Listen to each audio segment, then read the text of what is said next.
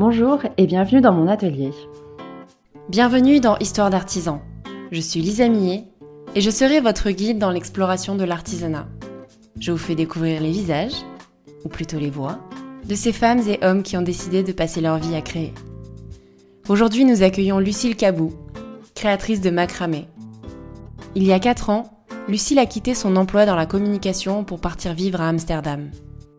En sortant de sa zone de confort, elle s'est réinventée et s'est lancée dans la confection de macramé, une technique qu'elle vous explique dans l'épisode. Avec Lucille, on parle de naïveté, que j'appellerais plutôt de l'insouciance, de communication et de besoin de rencontre. Je passe le message pour être certaine qu'il est entendu. Lucille rêverait de faire partie d'une communauté d'artisans pour pouvoir échanger et partager. Cet épisode a été enregistré en longue distance pendant le confinement.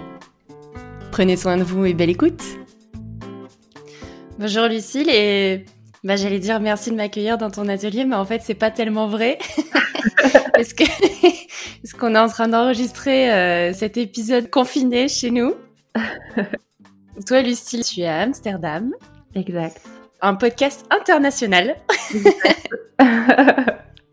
Trop bien. Bah, c'est mon premier, donc euh, j'espère que tout va bien se passer. Écoute, je suis ravie de, t'introduire dans cet euh, aspect international euh, européen. bah, trop bien, trop cool. Est-ce que tu peux nous parler de ton histoire, Lucille, s'il te plaît? Bah, Je m'appelle Lucille, j'ai bientôt 30 ans et je suis expatriée à Amsterdam depuis 4 ans. Je viens de, de Bordeaux et j'ai fait des études de communication et après j'ai travaillé sur Paris pendant trois ans dans une agence digitale et social media. Et puis au bout de trois ans, euh, j'avais envie d'autre chose. Pour moi, euh, ça a été une évidence, c'était euh, Amsterdam. J'avais visité cette ville peut-être un ou deux ans avant ça et j'avais eu un gros, gros, gros coup de cœur.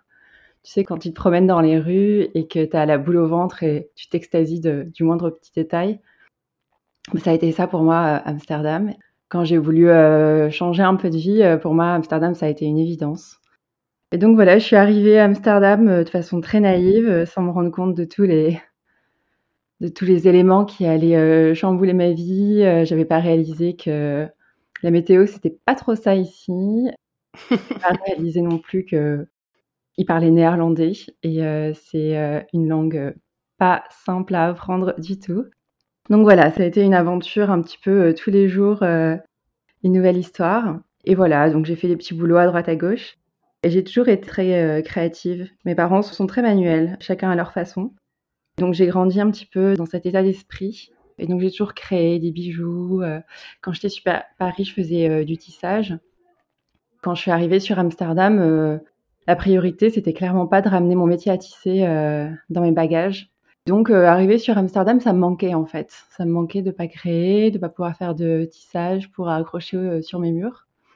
Le macramé a été euh, un merveilleux plan B en fait, parce que tu as juste besoin de cordes et d'un support pour pouvoir suspendre ton macramé en fait. Donc c'était super super pratique. Tu peux peut-être expliquer ce que c'est le macramé? Le macramé en fait, c'est une technique de nœud. On peut utiliser différents types de matériaux, de fibres. Euh, moi, j'utilise principalement euh, de la corde en coton, mais j'aime beaucoup aussi euh, la jute ou encore de la laine ou du raffia. J'aime beaucoup le raffia. La technique de nœud. L'accumulation ou la répétition en fait des nœuds te permet de créer un pattern, des motifs. Et donc, tu peux faire plein de choses avec du macramé. Tu peux faire de la décoration ou des objets de la vie du quotidien, plus ou moins. On voit le plus aujourd'hui, dans les, dans les boutiques ou des choses comme ça, ça va être principalement euh, des suspensions de plantes ou sinon euh, des, euh, on appelle ça des wall hanging. Donc c'est une sorte de, de tenture que tu peux accrocher sur tes murs. Donc ça c'est la technique du macramé que j'ai appris en fait beaucoup par les photos en fait, à zoomer les photos, à essayer de comprendre comment étaient faits les nœuds.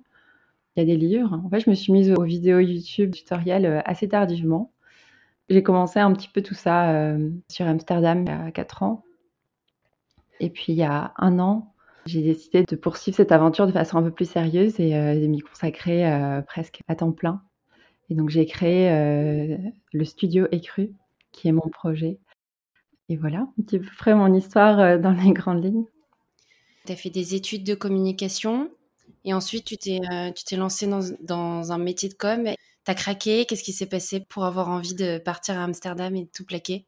Alors, je dirais pas que j'ai tout, j'ai craqué. En effet, j'ai fait des études de communication, stratégie et produits de communication. Et j'étais dans une agence sociale média sur Paris et c'était, c'était ok, on va dire. Mais euh, j'étais, je pense, euh, très stressée. Je travaillais beaucoup. Euh, ouais, j'étais pas, si, heureuse que ça, mais c'est un peu difficile en fait d'expliquer la raison. J'ai l'impression que ça a été vraiment une, impulsion en fait, une envie de partir sur Amsterdam. C'est vrai qu'avec du recul, je me dis que j'ai été hyper naïve, mais je sais pas, j'avais envie d'autre chose. Mais j'ai toujours aimé la communication, pas dégoûtée ou quoi, surtout que j'en fais aujourd'hui beaucoup pour, pour mon studio, mais je sais pas, envie d'autre chose, travailler pour d'autres d'autres problématiques aussi, ou d'autres marques ou projets peut-être un peu plus intéressants pour moi. Du coup, tu avais 26 ans à peu près quand tu es partie à Amsterdam? Oui. Je trouve que c'est hyper intéressant parce que il y a pas mal d'artisans que j'interview dans ce podcast où quand je leur demande d'où ça vient et de raconter leur histoire, c'était un peu une évidence depuis toujours. Je, trouve ça hyper intéressant que tu aies réussi à sauter le pas et que tu aies réussi à te dire bah maintenant euh, euh, je me sens pas complètement peut-être accomplie dans ce que tu faisais et tu avais envie de revenir au travail euh, avec les mains. Ouais.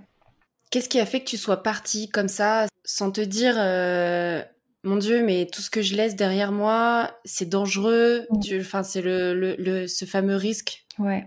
J'ai été habitée par une envie folle de découvrir le monde, en fait, de découvrir Amsterdam, de me laisser aller, en fait. Je me suis dit, euh, si je le fais pas maintenant, je suis libre, j'ai pas d'attache, je suis jeune. Quand est-ce que je le ferai, en fait? Et vraiment, pour moi, toutes les possibilités étaient ouvertes. C'était euh, à la fois euh, de continuer à faire de la communication, travailler dans un restaurant ou pourquoi pas vivre de mon art. Mais honnêtement, j'y pensais pas à, cette époque-là. Je pensais pas que ça serait possible, en fait.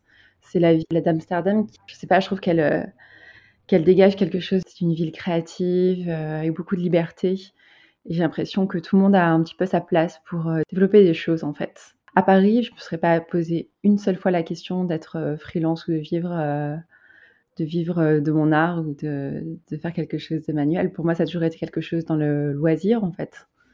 Et Amsterdam, je sais pas, ça, ça ouvre le champ des possibles, je trouve. C'est hyper intéressant. Ça veut dire que c'est le contexte dans lequel tu évoluais qui faisait que tu te sentais épanouie ouais. et en sécurité. Bah, en fait, euh, épanouie, oui, en sécurité, euh, jamais. Je me sens encore pas toujours en sécurité. Depuis que je suis sur Amsterdam, c'est beaucoup d'insécurité. Mais je pense que c'est ça qui te permet aussi de redoubler de folie, en fait. Tu te permets des choses que, que tu ne ferais pas dans ton confort, en fait. Le fait d'être expatrié, tu te redécouvres, en fait. Tu fais des choses que tu n'aurais pas fait en temps normal, dans ton pays, dans ta, dans ta ville, autour de tous tes proches tu, et la carapace en fait tombe et du coup tu, tu te permets de faire beaucoup plus de choses. c'est intéressant. C'est vrai, c'est vrai que sortir de sa zone de confort euh, aide peut-être euh, à être encore plus créative et avoir envie encore plus de sortir de sa zone de confort parce qu'on se dit maintenant que j'y suis. Exactement. Puis en fait, au final, j'ai rien à perdre. Au pire, qu'est-ce qui se passe en fait? Au pire, bon, bah voilà, on repart à zéro. Au pire, je retourne en France. Au pire, euh, je me retrouve un petit boulot euh, alimentaire. Enfin, je pense qu'on arrive à, retomber sur ses pas plus ou moins. Ouais, d'essayer de, suivre son, de son cœur. C'est un petit peu cliché de dire ça, mais. Je pense qu'il y, a beaucoup de gens qui, euh, qui se disent j'ai pas les moyens de me lancer, j'ai trop d'impératifs, c'est trop dangereux. Je pense qu'il y a surtout l'aspect financier en fait. Ouais. Amsterdam, c'est une ville chère C'est quand même assez cher. Je dirais que c'est pas aussi cher que sur Paris, mais euh, les loyers sont, très élevés. On peut dire que c'est assez similaire. Et toi, il y a des mois où ça a été compliqué financièrement? J'ai appris, je pense, à vivre euh, un peu plus simplement. J'ai jamais eu de problème d'argent alors que je gagne pas des milliers des cents. Donc en gros, je travaille pour euh, le studio Écru et à côté, j'ai des missions de freelance encore en social media et en communication. Et donc, euh, oui, c'est pas toujours euh, très euh, confortable, mais j'ai jamais eu de problème, on va dire. J'arrive à m'en sortir. On revoit ses priorités un peu. euh, Oui, et puis en fait, on arrive à vivre un peu plus simplement, en fait. Hmm. Tu vois, m'en acheter de, j'achète moins de décorations, moins de fringues. Tu choisis vraiment un bon restaurant et tu vas pas en faire trois d'affilée. Ou je me sens pas euh, privée, en fait. C'est juste, euh, j'essaye de consommer un peu plus intelligemment et un peu plus euh, consciemment, en fait. C'est marrant parce que c'est exactement la réflexion que je me fais avec euh, cette période de confinement. On dit euh, la croissance, la croissance, mais en fait, ne serait-ce que de consommer exactement intelligemment, Ouais, on arriverait à faire travailler les entreprises qui, entre, entre guillemets, le méritent, exact. qui font du bien euh, ou qui font le moins de mal à notre planète. Et nous, on aurait largement ce qu'il nous faudrait, quoi. Bien sûr. On pourrait juste se contenter de l'essentiel et euh, il n'y aurait pas de toutes ces fioritures ou plein de choses auxquelles on n'a pas vraiment besoin en fait. On s'en rend compte un peu plus tard, mais on n'a pas besoin de plein de choses superficielles en fait. Je suis bien d'accord. du coup, Amsterdam, macramé, t'avais jamais fait avant? Non, euh, enfin si, en fait. Étant petite, euh, pendant l'été, je faisais souvent des petits bracelets brésiliens ou des bracelets en macramé. Pour moi, c'était deux choses vraiment euh, différentes. hein. C'est après plus tard où j'ai réalisé que la technique et les souvenirs revenaient. Mais non, j'ai dû un peu réapprendre euh, une fois lancée dans cette aventure. J'ai trouvé ça hyper méditatif en fait. C'est la répétition d'un même geste, ou plus ou moins la même, du même geste. Et c'est assez satisfaisant en fait parce que tu vois l'évolution assez vite. Et puis euh, l'avantage aussi, c'est que tu peux te tromper, mais tu peux facilement revenir en arrière pour rattraper, par exemple, un nœud qui n'a pas été fait correctement. Ce qui est rigolo, c'est qu'en fait, c'est au tout début la grande difficulté, c'est de couper la quantité suffisante de cordes pour s'assurer que je vais pouvoir faire le pattern ou euh, le design que j'avais initialement euh, prévu. Si la corde a été euh, coupée trop courte, mais du coup, je suis bloquée. Il faut tout recommencer en fait. Donc c'est là la difficulté du macramé. On va dire que c'est toute la préparation en fait qui prend beaucoup de temps. Tu vas avoir une idée par exemple d'un design.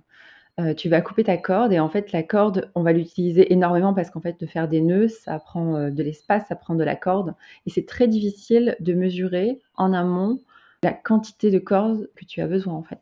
Donc euh, c'est beaucoup d'expérimentation, beaucoup d'échecs et puis de tout noter, d'apprendre à tout noter sur un carnet en disant ok alors là j'ai pris deux mètres finalement, il m'en faudrait trois de plus et d'essayer de réajuster au fur et à mesure. Il y a un projet qui est né euh, suite à, euh, entre guillemets, une bêtise de euh, j'ai coupé trop court. Oui, beaucoup, beaucoup. Ça m'arrive souvent de faire un croquis et de pas du tout finir sur le projet initialement prévu et du coup de soit de rajouter de la corde, soit finalement de faire un, un modèle plus court. Bien sûr, ça arrive très souvent. Il y a du macramé partout chez toi, non? Écoute, pas tant que ça parce que je ne vis pas toute seule. Et du coup, j'ai pas envie euh, que mon appartement ressemble euh, à un salon euh, maison euh, made in macramé. euh. Donc, euh, non, il y, en- il y en a, il y en a pas mal. Je pense qu'il y a au moins cinq pièces au total, mais des plus, des plus grandes, des plus petites, euh, ça, ça varie et c'est pas tout le temps le même, euh, le même produit. Mais dans mon studio, il y en a beaucoup. Oui, parce que tu as un lieu physique pour faire ça. Exact. Je loue un atelier euh, avec euh, trois autres euh, artistes dans le sud d'Amsterdam. Et donc, euh, j'ai mon propre espace où euh, je peux venir là-bas pour travailler sur la communication ou la production euh, de mes pièces. C'est deux autres femmes, c'est ça? Je suis avec trois autres femmes. Elles sont néerlandaises? Non, il y en a une suisse, une iranienne et une italienne. ah, International, tout ça. Exact. Et vous êtes rencontrés comment? Ma première coloc, quand je suis arrivée sur Amsterdam, j'étais avec une des Italiennes qui est dans le studio. Et un jour, elle m'a annoncé qu'elle cherchait quelqu'un pour euh, remplacer euh, une personne dans son studio. Et donc, j'ai sauté sur l'occasion. Ah, trop bien. Ok, et, euh, et vous voyez souvent? Vous collaborez ensemble? On se voit pas souvent et c'est l'une des difficultés que, que je peux rencontrer dans ma vie euh, d'artiste ou d'entrepreneuse ou je ne sais pas quel terme utiliser, mais c'est un peu la solitude.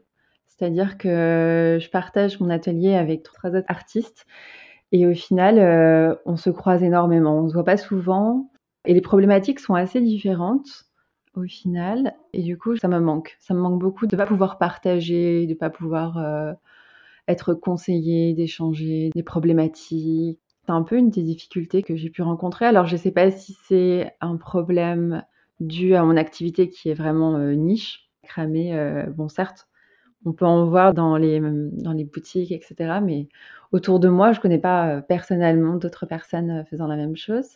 Donc peut-être que c'est la première raison. Et la deuxième, étant expatriée, c'est peut-être un peu plus compliqué de créer un réseau. Je sais pas, mais c'est vrai que là, c'est un petit peu. C'est frustrant. Ouais, c'est frustrant parce que parce qu'il y a tellement de choses à dire, il y a tellement de choses à partager. Euh, je rêverais de collaborer avec d'autres artistes, avec euh, d'autres euh, techniques. ça me manque et je pensais que en arrivant dans ce studio, ça allait être un petit peu différent et finalement, on a tous nos emplois du temps et on se contacte pas en amont pour savoir qui sera au studio ou pas. C'est on se sent libre en fait. Donc du coup, ça arrive qu'on soit pas ensemble au studio. Elles font quoi elles? Alors, il y en a une qui travaille euh, autour du métal et des bijoux en développant la thématique euh, de l'autisme. Voilà, ensuite il y a une autre personne qui, est à la fois traductrice et aussi elle fait de la couture un peu pour le plaisir. Et la dernière, l'italienne, travaille euh, dans l'art un petit peu abstrait. Elle fait beaucoup d'expérimentations autour de la biologie, du plastique, du tissu, comment transformer les formes. Euh, c'est un petit peu abstrait, mais euh, elles sont toutes les trois euh, issues de l'académie Rietveld, qui est une école d'art assez réputée aux Pays-Bas. Ok. Vous pourriez faire des projets en, commun si s'il y avait une meilleure communication. Ouais, exact. Mais on, lance un appel à, tous les artisans qui écoutent ce podcast. Lucille, si je me trompe pas, tu viens souvent sur Paris? Ouais, ça m'arrive assez souvent. Paris, Bordeaux, vous pouvez la contacter. Studio écru, euh, écru avec un K. bah écoute, euh, j'espère que ça va marcher. J'en profite parce qu'à la base, en fait, c'est comme ça qu'on s'est rencontrés toutes les deux. Tu me demandais si j'avais pas des contacts. Tu voulais qu'on discute euh, pour parler communauté d'artisans. Et moi, je t'avais parlé de Artisans d'avenir. Oui. Qui est une association d'accompagnement aux artisans sur plein de domaines différents. C'est vraiment top comme association. Donc je le conseille à, tous les artisans euh, qui m'écoutent. Euh, ça peut être une belle opportunité justement de créer une communauté euh, autour de soi. Mmh, c'est super.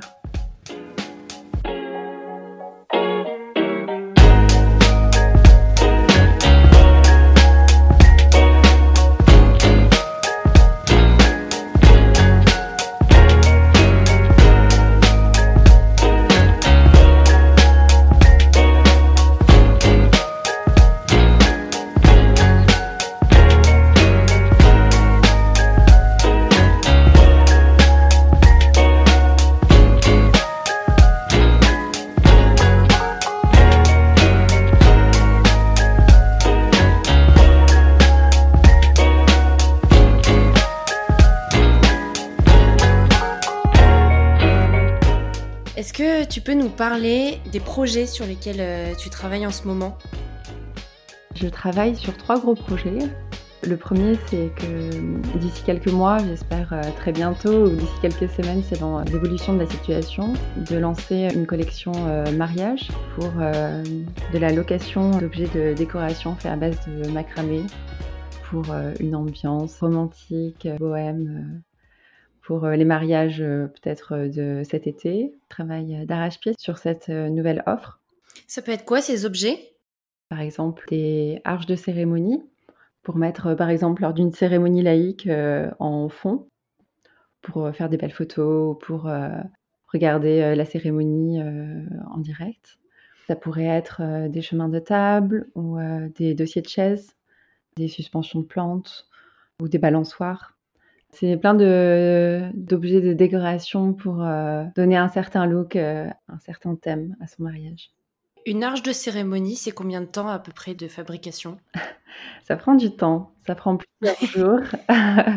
Je dirais que c'est plusieurs jours, voire une semaine, selon euh, la grandeur de l'arche. J'en ai fait notamment un l'année dernière pour un mariage en France.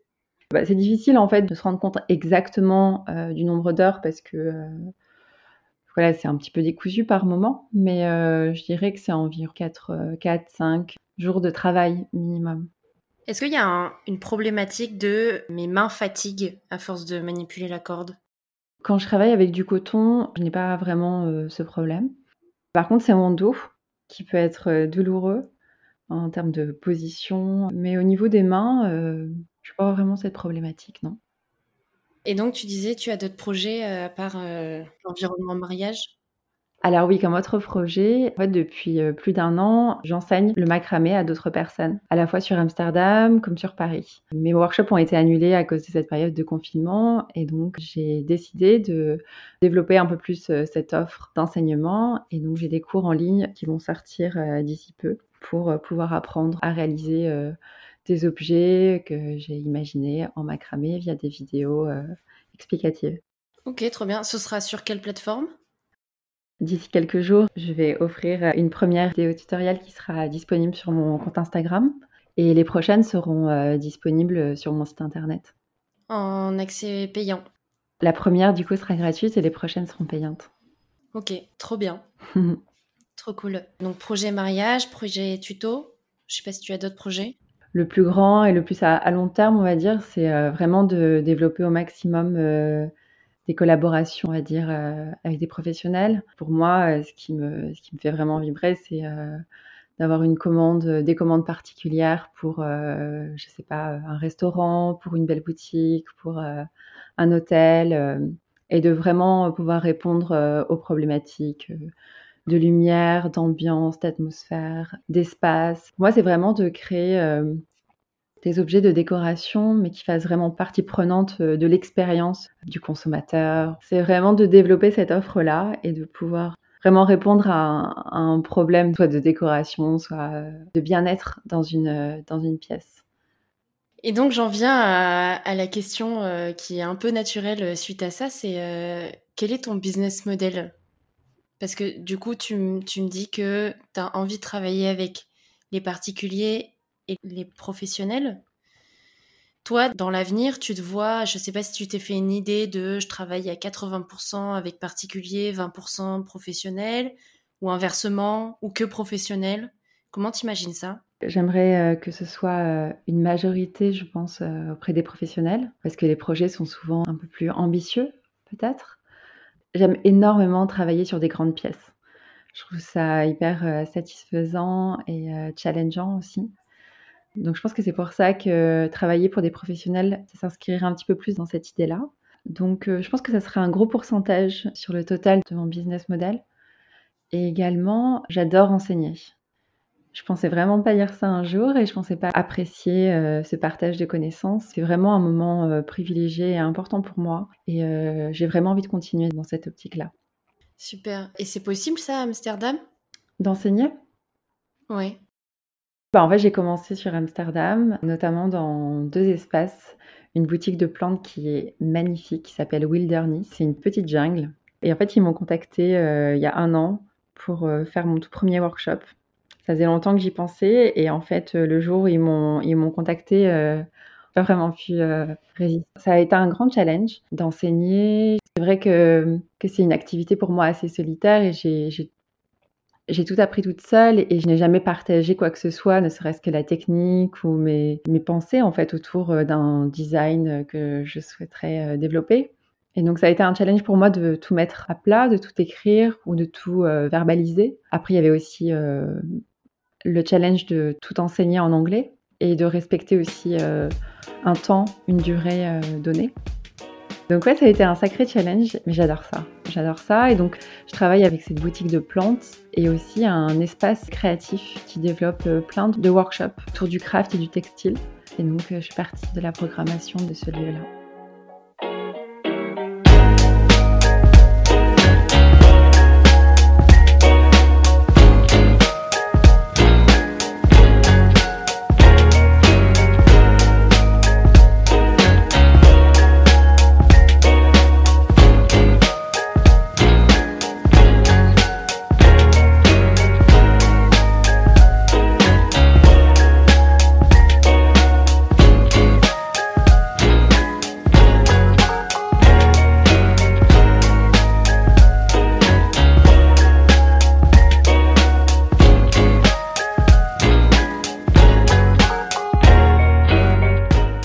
Une anecdote à nous raconter Oui, j'ai une anecdote qui est assez chouette.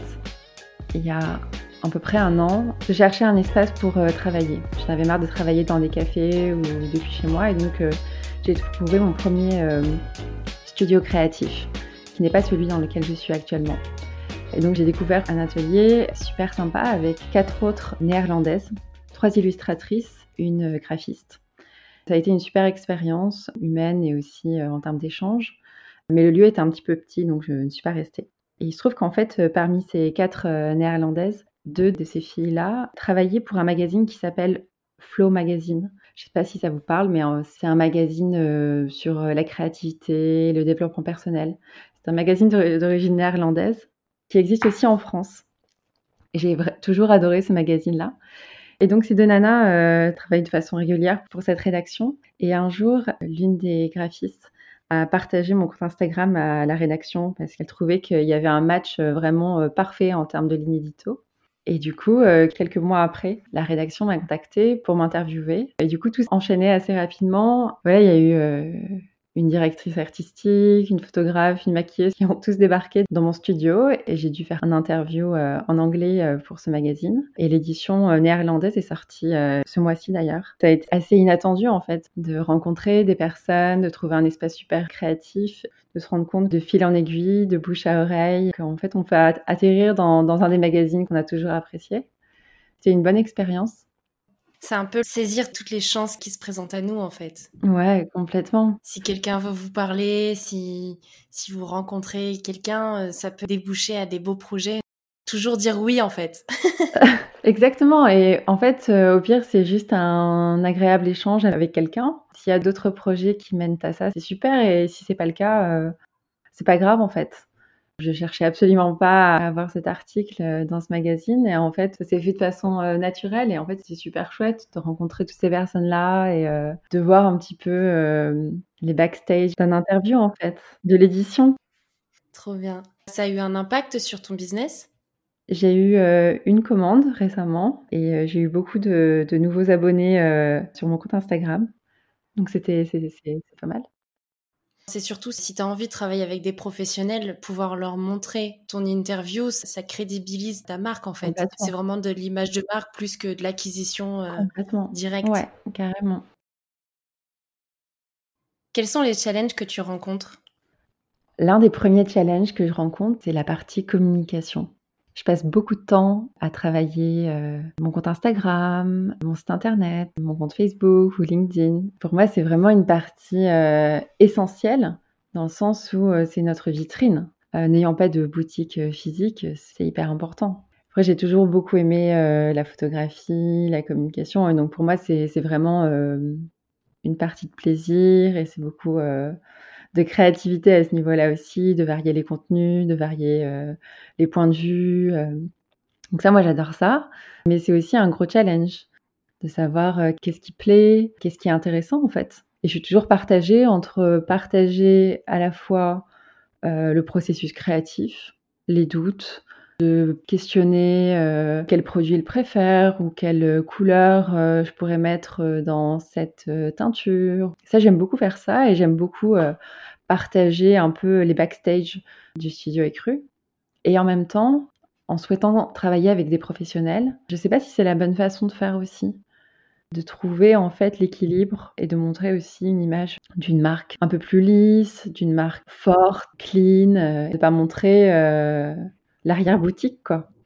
Cet avis que tu as là, c'est suite à ton expérience de communication ou, ou pas du tout? Tu as travaillé avec des entreprises dans le B2B euh, auparavant?